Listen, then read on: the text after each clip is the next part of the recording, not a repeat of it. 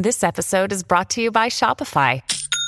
Forget the frustration of picking commerce platforms when you switch your business to Shopify, the global commerce platform that supercharges your selling wherever you sell. With Shopify, you'll harness the same intuitive features, trusted apps, and powerful analytics used by the world's leading brands. Sign up today for your $1 per month trial period at shopify.com slash tech, all lowercase. That's shopify.com slash tech.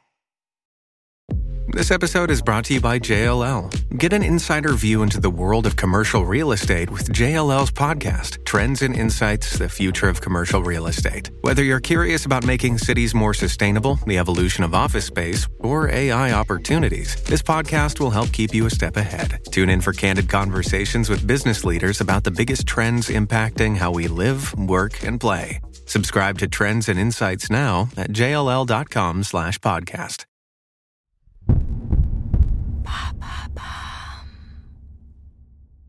Qu'est-ce que la règle des 85% appliquée par Hugh Jackman?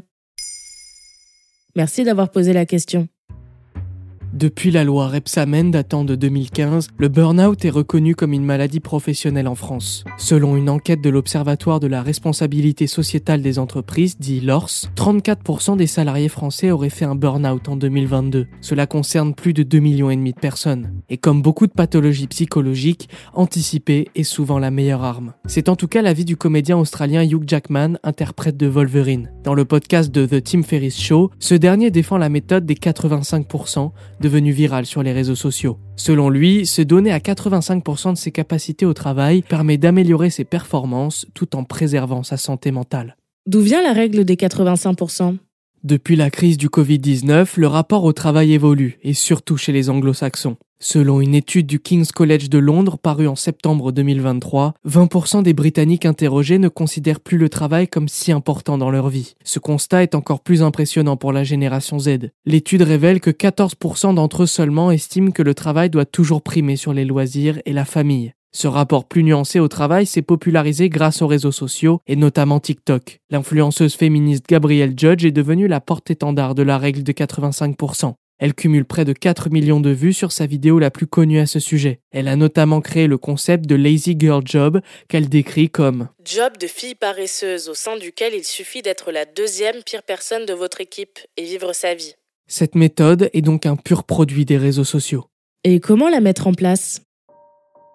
Dans le podcast The Tim Ferriss Show, Hugh Jackman s'exprime ainsi. Les athlètes d'élite savent que si vous leur dites de courir à 85% de leur capacité plutôt qu'à 100, ils finiront par mieux performer parce qu'ils sont détendus. Il s'agit en réalité de changer son état d'esprit.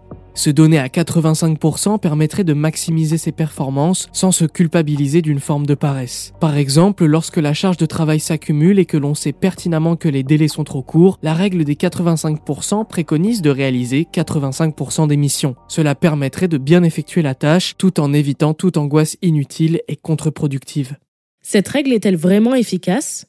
Il est vrai que le train de vie d'un acteur hollywoodien ne ressemble en rien au quotidien de tout un chacun, mais le simple fait de changer son état d'esprit et de moins se culpabiliser aurait un impact considérable sur sa productivité et surtout sur sa santé mentale. Selon un sondage Opinionway datant de 2021, 44% des salariés sont en détresse psychologique en France. L'application de cette méthode pourrait ainsi permettre d'atténuer certains symptômes comme la fatigue extrême, les problèmes digestifs, la perte de sommeil ou encore l'irritabilité.